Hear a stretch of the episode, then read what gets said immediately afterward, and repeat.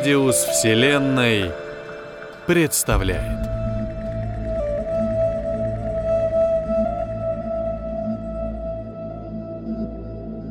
Александр Рыжков. Курт.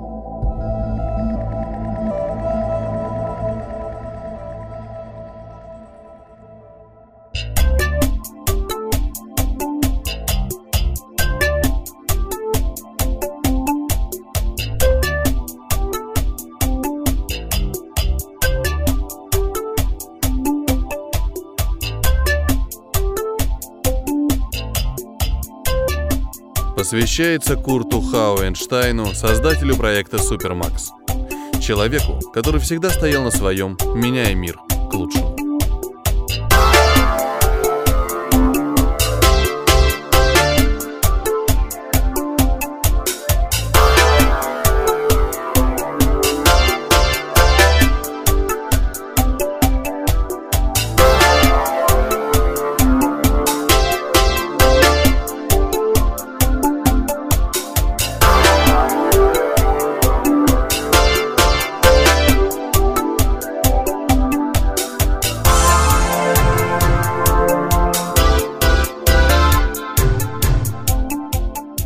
Дождило вторую неделю, а над Веной не было и маленького облачка. Улицы города пестрели буйством майской зелени. Воздух полнился неповторимым ароматом соцветий. Птицы, позабыв о скромности и осторожности, топтали лапками брусчатку, радостно щебетали и плескались в фонтанах. От затяжной зимы не осталось и следа, о чем не уставало напоминать обеденное солнце, посылая планете тепло и заботу. В этот субботний день Никола не стала изменять традициям и повела дочку в городской парк. Стоянка была переполнена, но женщина и не пыталась туда попасть. Она свернула с кольцевой раньше и припарковала Приус возле забора в тени могучих деревьев. Цветочные часы встретили маму с дочкой таким же горделивым безмолвием, как и остальных посетителей. Никола любила прогуливаться любой цветами всех мастей и раскрасок – Вдыхать их благоухание, прятаться от солнца под раскидистыми ветвями, слушать журчание фонтанов и плеск речки. Для полного счастья не хватало кое-чего от туристов. Их отсутствие. Разношерстные толпы шныряли от памятника к памятнику, от клумбы к клумбе, фотографируясь, хохоча, а иногда и срывая цветы. Отец научил Николу относиться с толерантностью к людям, будь они шумными туристами или соседями, затеявшими капитальный ремонт. О цвете кожи вопрос просто не мог стоять. Не в ее семье. Толерантность толерантностью, но Никола ничего не могла с собой поделать, когда видела, как какой-нибудь выпивший брюгер рвал цветы для забавы. Оторванный бутон от стебля, словно вырванный клок волос. Больно до слез. Но Никола старалась не ругаться с посторонними при Ангелине. В конце концов, есть для этого охрана парка и камера наблюдения – очень редко случалось, что кто-то из прохожих узнавал Николу. То приставал с расспросами о личной жизни отца, то просил сфотографироваться, а то и расспрашивал о жизни родителя, фотографируясь. Никола никогда не считала себя публичным человеком. Такой интерес переносила не безболезненно. Конечно, она никому не отказывала фотографии на память, но про свою семью говорить на отрез отказывалась. Это ее личные дела. Ее отец, даже находясь в прожекторах всемирной славы после хита «Лов машин», и то не любил давать интервью.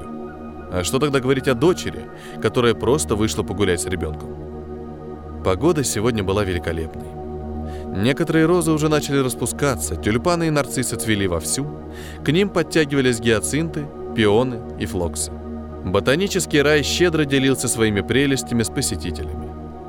Никола любила старую часть парка – но неудивительно, что Ангелина постоянно тянулась в детскую часть.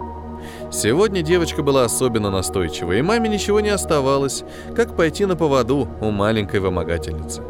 Попав на детскую площадку, Ангелина то и делала, что высматривала Софию, девочку-сверстницу, с которой познакомилась прошлую субботу.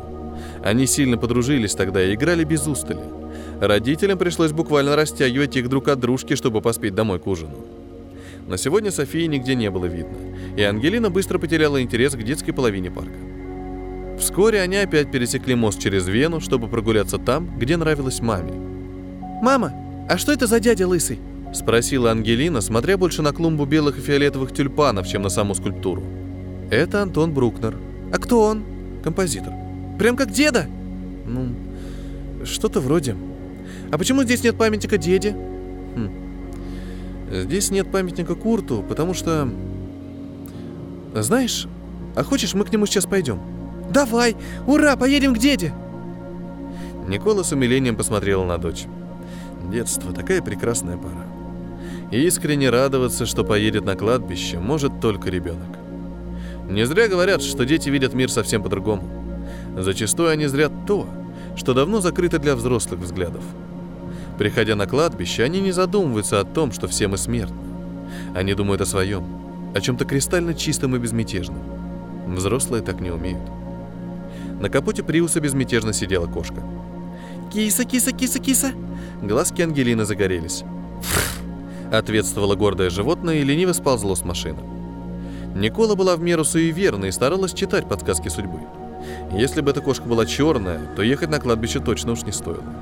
Тем более с четырехлетней дочуркой. Но что делать, когда кошка рыжая? Об этом в крестоматии не написано.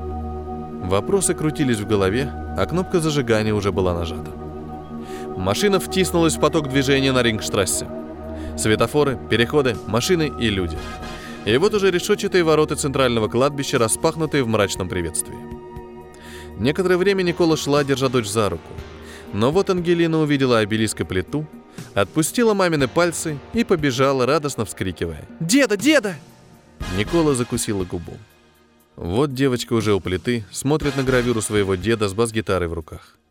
И говорит без умолку, разговаривает. С кем? Плитой? Обелиском? Сама с собой? Никола молча подошла к ней, стала за спиной и, всматриваясь в плиту, слушала песклявый голос дочурки. «Я в школу не хожу. Маленькая еще мама говорит. Да? Правда? Бабушка любит мне читать. И меня заставляет. Я по слогам могу.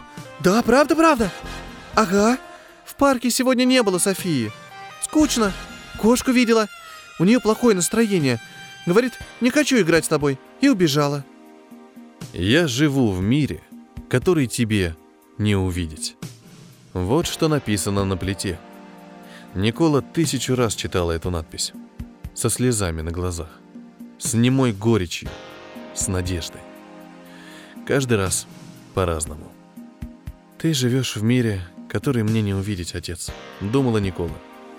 Но Ангелина, она видит. Ведь так?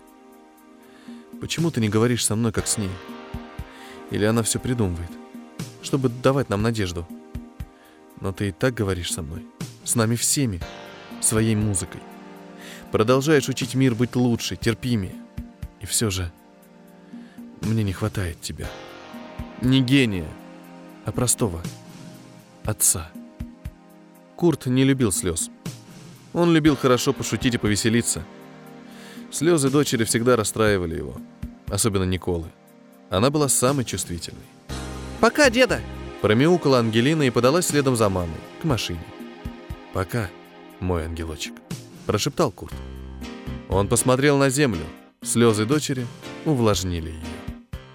Курт вспомнил, что долгое время находился здесь, на кладбище. Он ждал малышку Ангелину. Хотел поговорить с ней, узнать, как дела. А теперь можно снова в путь. Несколько шагов вверх, и он уже парит в облаках. Курт прошелся над Европой, изредка одобрительно кивая, но зачастую вздыхая и качая головой. Дольше обычного он задержался над Украиной.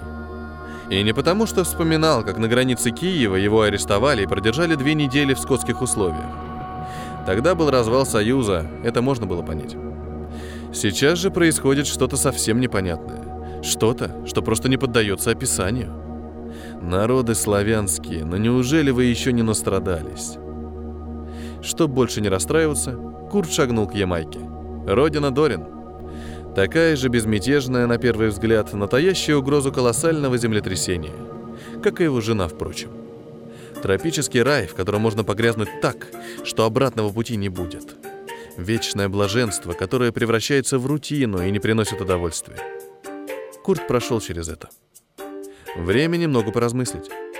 Он направился к пику Голубой горы – к большому удовольствию там он обнаружил хорошего знакомого. Тот сидел в позе лотоса, закрыв глаза, и бормотал под нос что-то очень важное. Лишь несколько кончиков дредов торчали из-под громадной разноцветной вязаной шапки. Верх подбородка, как всегда, выбрит. А вот в значительно разросшейся бороде появились седые волосы. Рядом дотлевала папироса. Она была бережно умощена на пологий камень с бороздками. Такая себе природная пепельница. «Что, Боб, решил мудрым старцем заделаться?» — спросил Курт, подсаживаясь рядом. «Я старше тебя на четыре года, чувак, так что не заморачивайся», — не открывая глаз, ответил Марли. «Ты вроде бы и старше», — задумчиво произнес Курт. «Но и младше». «Да, ушел я гораздо раньше тебя». Не открывая глаз, Боб потянулся к папиросе. «Будешь?» «А смысл?» «Смысл?»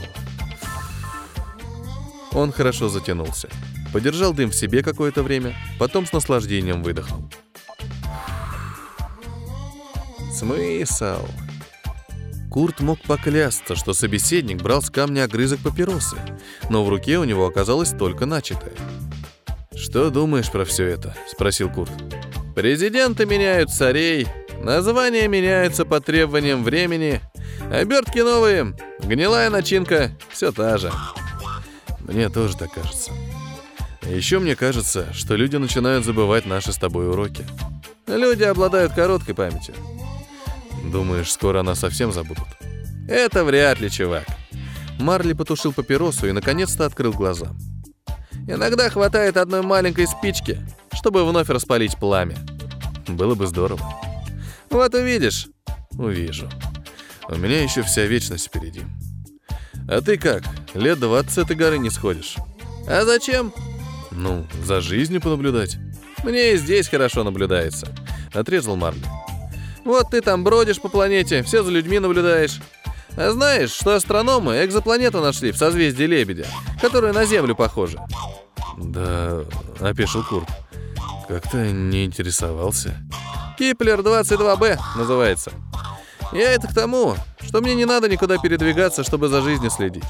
Нужно просто уметь молчать и слушать. Лебедь, Киплер.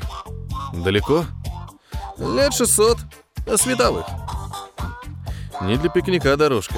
То-то же. На этом их разговор закончился. Боб закрыл глаза, в руках у него вновь появилась папироска. На этот раз он снял растаманскую шапку, выпустив дреды. Они всколыхнулись на ветру и зажили своей собственной жизнью. Курт посидел рядом несколько недель, молча созерцая окружающий мир. Он понял многое. Главное из этого то, что наблюдать отсюда за всем он не в силах. Пожалуй, только Боб на это способен. Поэтому Курт решил отправиться в путь. Он обошел весь мир. Заглянул в каждую страну. Делал это не в первый раз. Но ничего нового для себя Курт не открыл. Люди живут своей жизнью, несмотря на то, что декорации политических строев меняются, геополитика принимает особо изощренные формы, здания растут, вены коммуникаций все глубже пронизывают города, проникают в отдаленные населенные пункты, меняя жизнь их обитателей навсегда, закопченный воздух пронизан трафиком цифровой информации, технический прогресс красит все разноцветным мерцанием жидких кристаллов. Исполинский каток глобализации форматирует все на своем пути – но сущность человека остается прежней. В ней есть место для всего. Любви и ненависти, преданности и предательства, щедрости и мелочности, злобы и дружелюбия, зависти и доброжелательности, искренности и лицемерия. Все зависит от приоритетов, только от них. Особенно долго Курт парил над Центральной и Западной Африкой – Такие страны, как Нигерия и Камерун, да и многие другие, переживают сильный экономический подъем. На Востоке дела не хуже обстоят, в основном за счет добычи природных ресурсов. Весь мир сосет соки из Африки, подкармливая сладкими пилюлями инвестиций. ВВП растет, но становится ли людям жить лучше? Увы, коррупцию никто не отменял, расизм не искоренял, междуусобные войны не прекращал – а острые столкновения на религиозной почве, кажется, только укрепляют свои позиции. Планета. Похожая на Землю. 600 световых лет. Слова Боба Марли постоянно всплывали в сознании Курта. Если она похожа на Землю, то и населять ее должны похожие на людей создания. Логично вроде бы. Смогут ли они увидеть Курта, как это могут единицы на Земле? Если да, то какие сказочные горизонты можно будет раскрыть? Стать первым кирпичиком в мосте дружбы двух планет? Земля. На данный момент Кур сделал все, что для нее мог. И даже в его физическое отсутствие он продолжает делать многое. Он принял сложное решение и шагнул в космос. Световой год — это то расстояние, которое преодолевает солнечный свет за один год. Курт пытался преодолеть скорость света, но трудно это сделать, когда ты сам состоишь из него. Курт шагал к созвездию Лебедя. Седлая солнечный ветер, прорываясь сквозь магнитные радиоактивные поля планет, кометы астероидов, минуя квазары и черные дыры, скользя от звезды к звезде. Первые годы идти было интересно, но с каждым новым десятилетием энтузиазм уменьшался. Космос необъятен и таинственен. Он прекрасен в своем гигантическом многообразии, но до смерти скучен в своей безупречной системе. Эйфория прошла, оставив только однотипные пейзажи звездных систем. Глыбы камня и льда, газовые гиганты, парящие вокруг светил. Одна и та же картинка, меняющая перспективы, но не суть. Прошла первая сотня лет. Курт не мог чувствовать голод, усталость или боль, но он ощущал одиночество – дикое и бескрайнее, как космос. Курт решил передохнуть. Первый раз за. Он спустился на ледяной спутник, попавшегося на пути газового гиганта. Унылое место, лишенное нужного для жизни света. Зато хороший вид на материнскую планету, переливающуюся бурыми и желтыми цветами. Издали красиво. Но Курт уже имел не совсем удачный опыт с Юпитером. Близко подлетать не стоит. Радиация и электромагнитные бури не самые гостеприимные хозяева. На Земле Курт ощущал себя неуязвимым, но здесь дела обстоят иначе. Черная дыра запросто может засосать сущность, став вечной для нее могилой. А сильная магнитная буря может разорвать, расщепить, сдуть, подобно одуванчику, в открытый космос. Наверняка многие загробные путешественники заканчивали свое существование именно так. Курт понимал, что все люди, которых он знал, с которыми дружил и которых любил, уже умерли в физическом плане. Время не щадит никого. От осознания этого становится грустно и еще более одиноко. С другой стороны, сущности этих людей сейчас должны населять Землю или на худой конец другие планеты и тела Солнечной системы. И если сейчас повернуть назад, еще какая-то сотня лет, и Курт встретится с ними. Всеми. Но тогда для чего это все было сделано? Еще при жизни Курт славился упрямым следованием к цели, невзирая ни на какие обстоятельства и мнения. Еще 500 лет к новой планете, или в пять раз меньше, и домой. Что ж, Курт не из тех, кто ищет легкой дороги. С некоторым облегчением он покинул временное убежище на ледяной глыбе и продолжил путь. Чтобы хоть как-то бороться со скукой, Курт старался шагать недалеко от планеты спутников, глядя на них, иногда даже облетая по орбите, надеясь увидеть жизнь. Увы, жизнь, какой мы ее знаем, не попадалась, разве что бактерии. Но на 385-м году путешествия случилось обратное. Лилипутская по сравнению с Землей планетка, вращающаяся возле карликовой звезды, которой названия нет, приютила жизнь. Тепла хватало для формирования гидросферы со всеми вытекающими. Курт незамедлительно отправился исследовать ее. Там была жизнь. В море плавали причудливые мелкие рыбешки, больше похожие на спаянные ленточки с широкой пуговицей глаза. Крупные особи пожирали более мелких. Мелкие жрали еще меньших, а самые маленькие харчевались водорослями, коих в воде было в достатке. Помимо рыбок, море населяли интересные желеподобные создания, чем-то напоминающие наших медуз, но без щупалец. На суше многоклеточных можно было встретить только на небольшой территории, которой Кур дал название «Оазис». Да и вправду от остальной запустелой материковой части этот участок отличался буйной жизнью. Растительный мир состоял из множества травянистых растений и нескольких видов деревьев, чем-то похожих на папоротниковые – Цвет листвы и травы в основном имел желтые и красные оттенки. Но сходство с земными растениями было лишь поверхностно, ведь размножались они совершенно диким для нас способом. Самое крупное на планете животное, размером не больше домашней кошки. Оно имело три лапы, две несгибаемые и одну с суставом. Точно такое же строение членов было у более мелких зверьков, которые, кроме размеров, отличались множеством цветов, мордочек и форм тела. Питались эти животные подобно рыбкам. Крупный жрет мелкого, мелкий щиплет травку. Всех существ объединял главный признак – пунцовый гребень на спине. Курт долго изучал его и в конечном итоге понял, для чего он нужен. У животных не было дыхательных отверстий, да и легких не было. Вместо этого был гребень, покрытый альвеолами, которые впитывали нужный для жизни газ. Курт не имел понятия, кислород ли это или какой другой. Это что-то похожее на вывернутые наружу легкие. Животные играли главную роль в размножении растений. Они бегали по ним, обтирая брюшком пыльцу. И все бы ничего, но в какой-то момент эта пыльца начинала произрастать из животного. И хоть растительной пищей питались всего несколько видов самых мелких зверьков, растения не брезговали и более крупными представителями фауны. Курт часто наблюдал, как из крупного животного начинал расти папоротник, только потому, что оно сожрало опыленного мелкого треногого. Курт провел на этой планете два с небольшим года, изучая ее жизнь во всех проявлениях, исследуя каждый клочок земли и всякую лужицу воды. В тайне он надеялся встретить мыслящее существо, но этого не случилось. Что неудивительно. Удивительно вообще найти планету с жизнью, пусть и такой примитивной. Два года — капля в море по сравнению с пройденным путем. Это был хороший повод перевести дух, набраться нового энтузиазма и сил. И снова в дорогу. Последующие годы пути ничем не примечательны. Курт несся со скоростью света к созвездию Лебедя.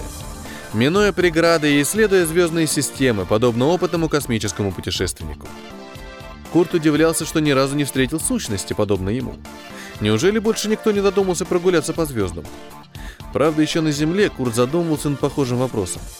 За всю историю человечества умерло несчетное количество людей. Но почему-то Курт мог посчитать на пальцах сущности, с которыми он пересекался. На этот вопрос дал ответ Боб Марли, который успел хорошо разобраться в загробных делах. Боб сказал, что сущности, которые по сути являются концентрацией информационной энергии, имеют свои уникальные вибрации и частоты. Когда эти частоты резонируют, тогда-то они и видят друг друга – Гений после смерти обречен либо на одиночество, либо на общение с такими же гениями, разделяющими его мировоззрение. Простым людям проще. Их формат мышления не сложен, отчего они никогда не будут одиноки, а в большинстве своем даже начнут уставать от назойливого общения.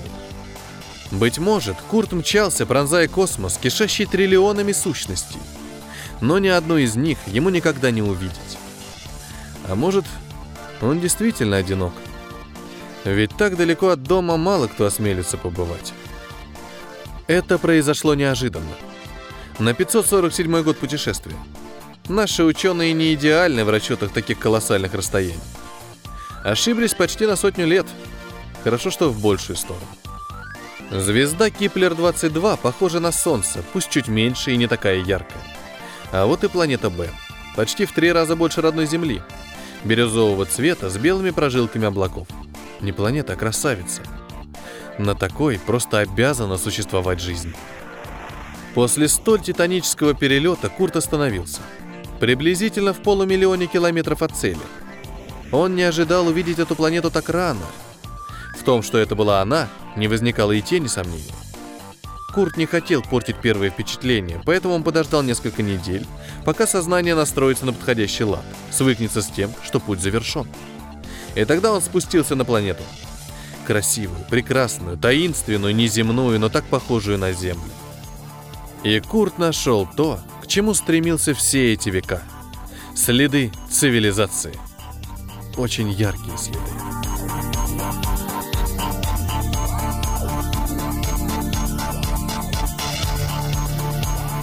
Воронки размером с города, поросшие плесенью и мхом обломки зданий, обугленные тела.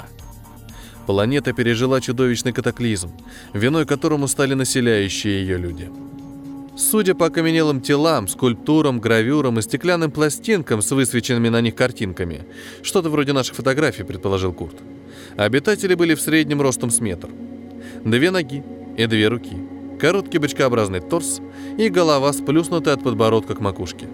Но это были люди, самые настоящие – они уничтожили себя сами. Было ли это классическое ядерное оружие или нечто не подающееся нашему воображению, уже не узнать. Но факт неопровержим. Достигшая пика техногенного развития, цивилизация планеты Б пошла по пути саморазрушения. Отравленная почва и вода стали адом для большинства видов биологической жизни. И все же Курту то и дело попадались существа, похожие на насекомых и мелких грызунов. Мох, лианы, трава и мелкие деревья также приспособились. Он решил погостить на этой планете. Надежда отыскать выживших все еще теплилась в сознании. А потом? Что дальше? Курт старался не думать об этом. Скорее всего, отправиться куда-нибудь еще. Блуждать по галактикам в поисках жизни. Да, так будет лучше. Главное стараться не думать о Земле. Страх увидеть там то же, что видит он сейчас, не на шутку разыгрался.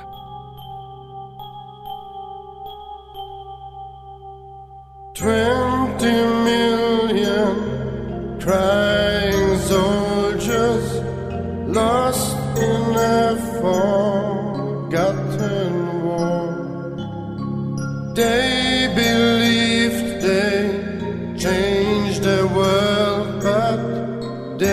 there's no more. Fifty million starving children dying in a nation's storm. They just need someone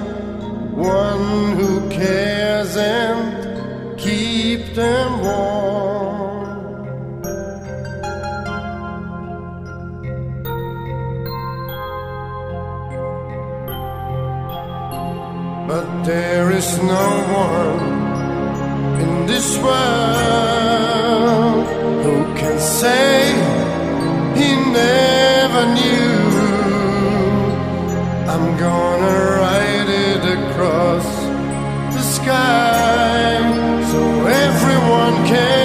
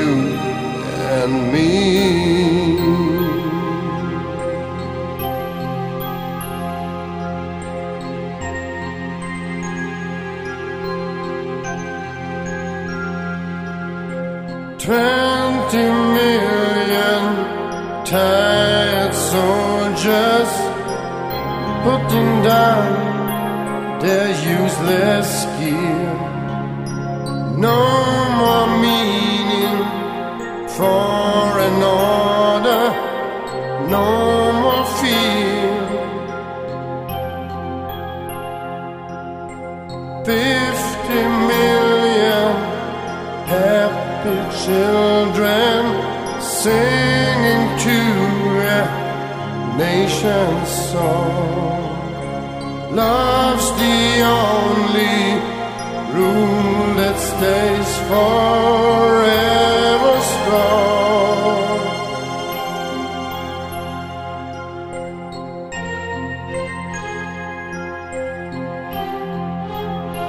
So there is no one in this world who can say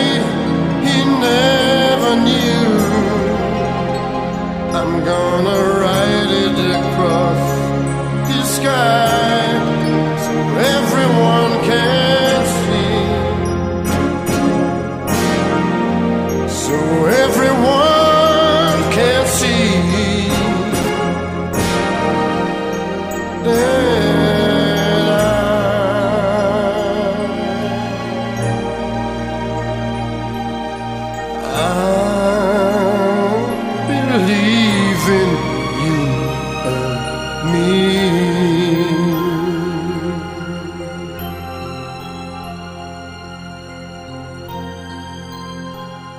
Это был рассказ Рыжкова Александра Курт.